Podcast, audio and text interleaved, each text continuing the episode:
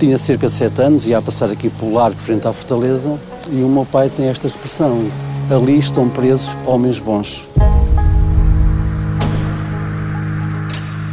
Esta expressão mexeu um pouco comigo, porque a ideia que eu tinha é que quem estava preso eram ladrões, assassinos, etc. E o meu pai ter-me feito a referência que aqui estavam presos homens bons, não é? de facto mexeu um pouco comigo. João Neves é filho da terra. Aprendeu assim uma parte da história de Portugal.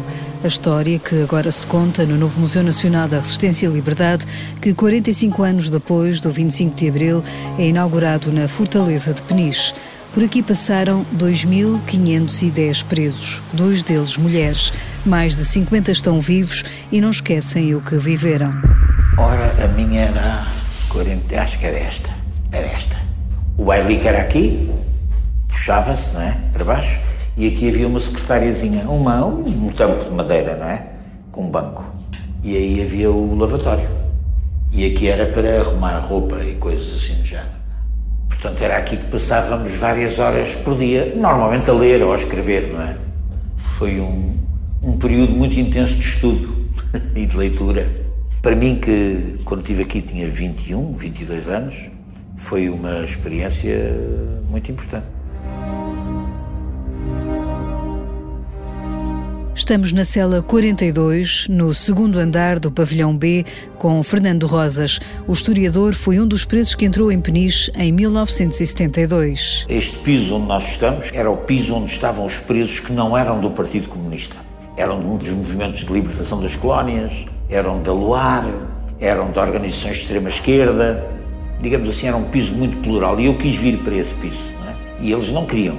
E eu disse que só, só ia à força por outro lado. E eles então deixaram-me aqui no resto do chão, à espera de se fazer noite para então me levarem à força sem os outros presos uh, repararem. Uh, mas eu, eu não conhecia a geografia da prisão, não sabia sequer bem onde é que estava, e cheguei a uma janela e comecei a assobiar em internacional. e, surpresa minha, responderam-me de cima e perguntaram-me quem é que estava ali embaixo. E eu disse, sou o Fernando Rojas e tal. Quem estava a falar comigo era um, um velho amigo e companheiro meu que estava cá, que era o Rui de Piné, que já morreu. E disse, mas porquê que estás aí? Eu expliquei que queria ir para aquele piso e eles disseram, então, nós vamos fazer pressão, vamos fazer um levantamento de rancho, ninguém come enquanto tu vieres para cá. E o que é facto é que eles levaram aqui para o, para o segundo B. Antes, Fernando Rosas tinha estado preso em Caxias, tal como Mário de Carvalho, hoje escritor, então advogado, que entrou em Peniche em maio de 1973. Eu entrei em Peniche depois de um estágio, digamos, em Caxias. É, note que no tempo em que estamos a falar, curiosamente, em 73, o regime prisional em Peniche era mais favorável para nós presos do que de Caxias, porque em Peniche as portas das salas estavam abertas durante o dia e os presos podiam circular e contactar uns com os outros. Mas nem sempre foi assim. Em 1960, na cadeia de alta segurança, registrou-se uma fuga de 10 presos a 3 de janeiro. O dia ficou gravado na memória de infância de Manuela Farto, natural de Peniche. Eu tinha 11 anos quando saiu o Álvaro Cunhal, quando o Álvaro Cunhal fugiu, juntamente com os companheiros. E nessa altura tinha uma amiga minha, minha companheira de escola, que era filha de um guarda prisional, que era o vizinho Chico. E ela é que me segredou que tinha havido uma fuga muito importante de um senhor que estava preso e que tinha saído com os companheiros todos e que estava tudo em alerta. Peniche, toda a gente que aqui vivia, eh, ninguém, ninguém ninguém falou, ninguém disse que os presos tinham fugido, ninguém deu alerta.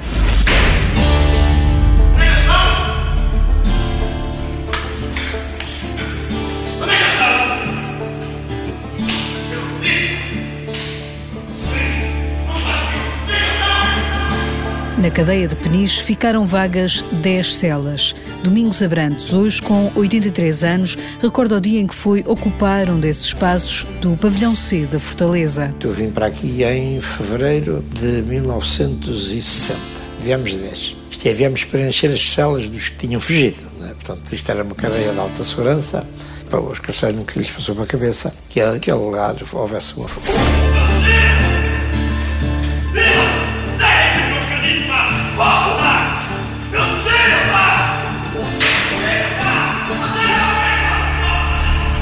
Nós viemos, eh, uma caminhonete da polícia, fechada, é? viemos todos de Caxias, e isso não, não se esquece porque é uma mudança de, de cadeia, mas nós viemos aqui a encontrar um regime prisional verdadeiramente feroz. Tínhamos que pagar por causa dos que tinham fugido. E era assim mesmo, que nos diziam. Portanto, nós chegámos, deram-nos uma cartilha, que era aquilo era de fugir, é? de, de restrições.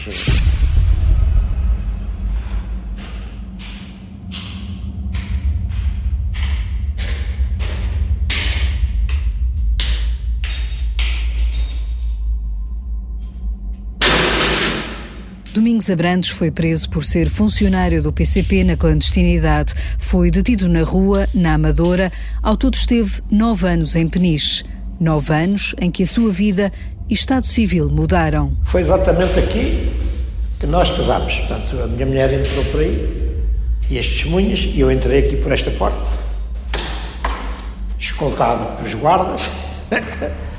e, e foi assim, havia uma, uma pequena mesa para a assinatura da documentação, mas uh, completamente uh, despida. Portanto, como já disse, não houve gabarete, nem fotografia sequer. Foi uns minutos, foi uns minutos. O casamento demorou uns minutos.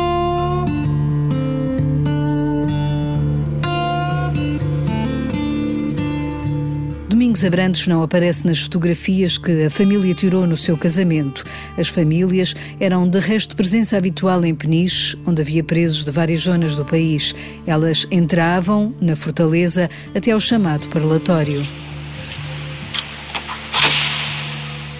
Identificação. Esposa do recluso José Manel Ribeiro.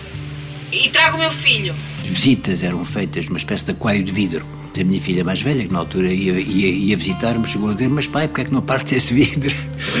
e ela só me via, só me via da cintura para cima, não é? E, portanto, ia mais, e para as famílias era, um, era extremamente incómodo irem de Lisboa ou de outros sítios diversos para Peniche, mas enfim, havia um espírito de entreajuda entre as pessoas, entre as famílias. Do lado de fora da fortaleza de Peniche, as famílias dos presos recebiam apoio de gente que arriscava, lembra o penichense João Neves. As deslocações na época eram muito difíceis, não havia as autoestradas e muitas pessoas tinham que vir efetivamente para visitar os seus entes queridos na véspera e é aqui que se manifesta o apoio também da população de Peniche. Havia de facto aqui várias famílias, entre outras, citando aqui três ou quatro, que penso que era importante ficarem registados, a Dona Anunciada, a Jacinta Gonçalves, o Carlos Mota, é? o Salvador das Neves e entre outros, é? eram de facto famílias aqui de Peniche que recebiam e que davam todo o apoio necessário a estas famílias que vinham de fora, não é? corriam o risco. Carlos Mota, de quem João Neves nos fala, foi durante anos proprietário dos estaleiros navais de Peniche. Vem ao nosso encontro à porta da Fortaleza, trazendo na mão um relatório da PIDE de então, enviado a Lisboa, onde consta o seu nome.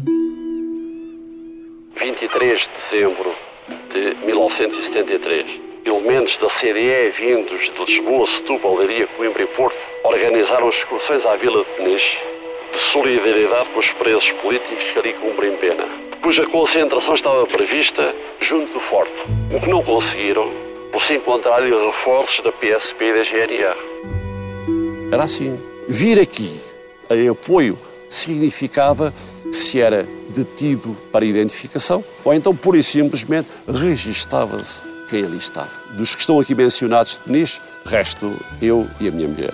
É, talvez mais curioso do que isto é o fim da informação. Diz assim: Por elementos do grupo foram entregues a familiares dos presos algumas lembranças com a mensagem: Nós, democratas, estamos contigo. Desde 63 que Carlos Mota se empenhava em estruturar uma resistência. Em conjunto com outros três amigos que também estudavam em Lisboa, escreviam a cada 15 dias no suplemento Novos Horizontes, no jornal A Voz do Mar. Para terem uma noção, cada publicação dos Novos Horizontes significava a ida do diretor do jornal à PIDE ou a ida da PIDE à direção do jornal. Havia uma delegação da PIDE e havia PIDE por todo o lado, para lá bem, toda a sorte de informadores mais ou menos camuflados, alguns eram conhecidos. A PIDE, as famílias dos presos e a população local cruzavam-se nas mesmas ruas e cafés de Peniche. Assim recorda Miguel Reis, hoje comerciante da vila, que então dava os primeiros passos no mundo do trabalho. os meus 17 anos fui trabalhar para uma pastelaria em que por trás era a pizza.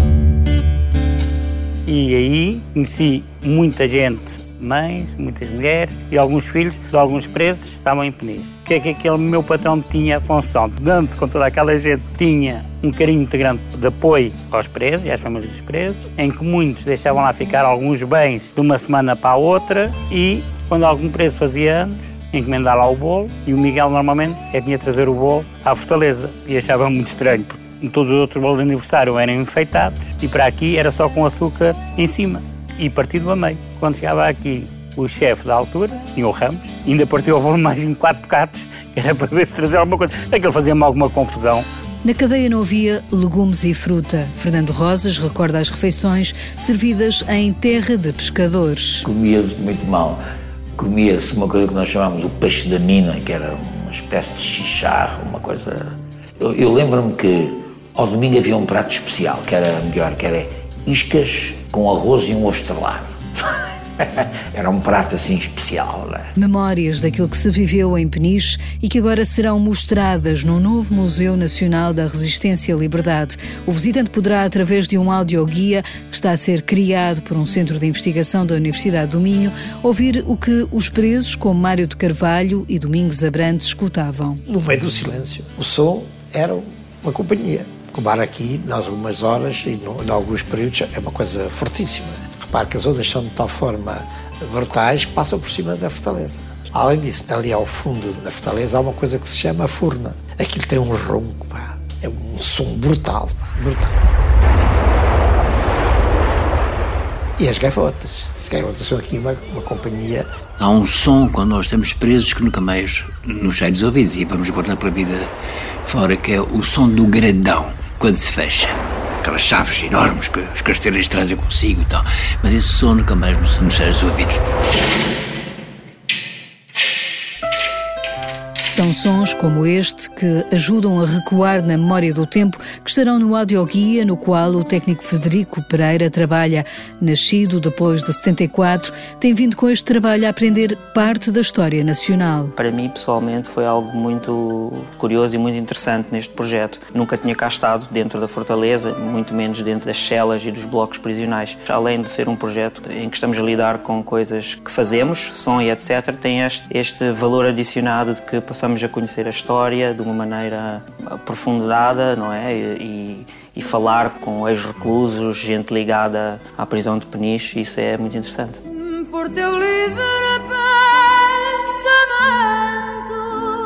O primeiro verso do poema escrito por David Mourão Ferreira para Amália Rodrigues, naquele que ficou conhecido como O Fado Peniche, servirá de título à exposição patente na Fortaleza, que será agora Museu Nacional, facto que agentes de Peniche, como João e Manuela, aplaudem. Sem ser Museu Nacional, já vinham aqui visitas de todo o país e que andava à volta em números médios cerca de 100 a 150 mil pessoas por ano. O facto de se transformar em Museu da Resistência e da Liberdade e como Museu Nacional irá ser um grande ponto de atração local, regional, nacional e internacional e certamente vai atrair muitas e muitas visitas. É um símbolo da liberdade. Ninguém, ninguém pôs um hotel em Auschwitz. Também aqui não merece isso. Também os antigos presos, como Mário de Carvalho, Domingos Abrantes e Fernando Rosas, gostam de ver um museu que, com o passado, construa a memória futura.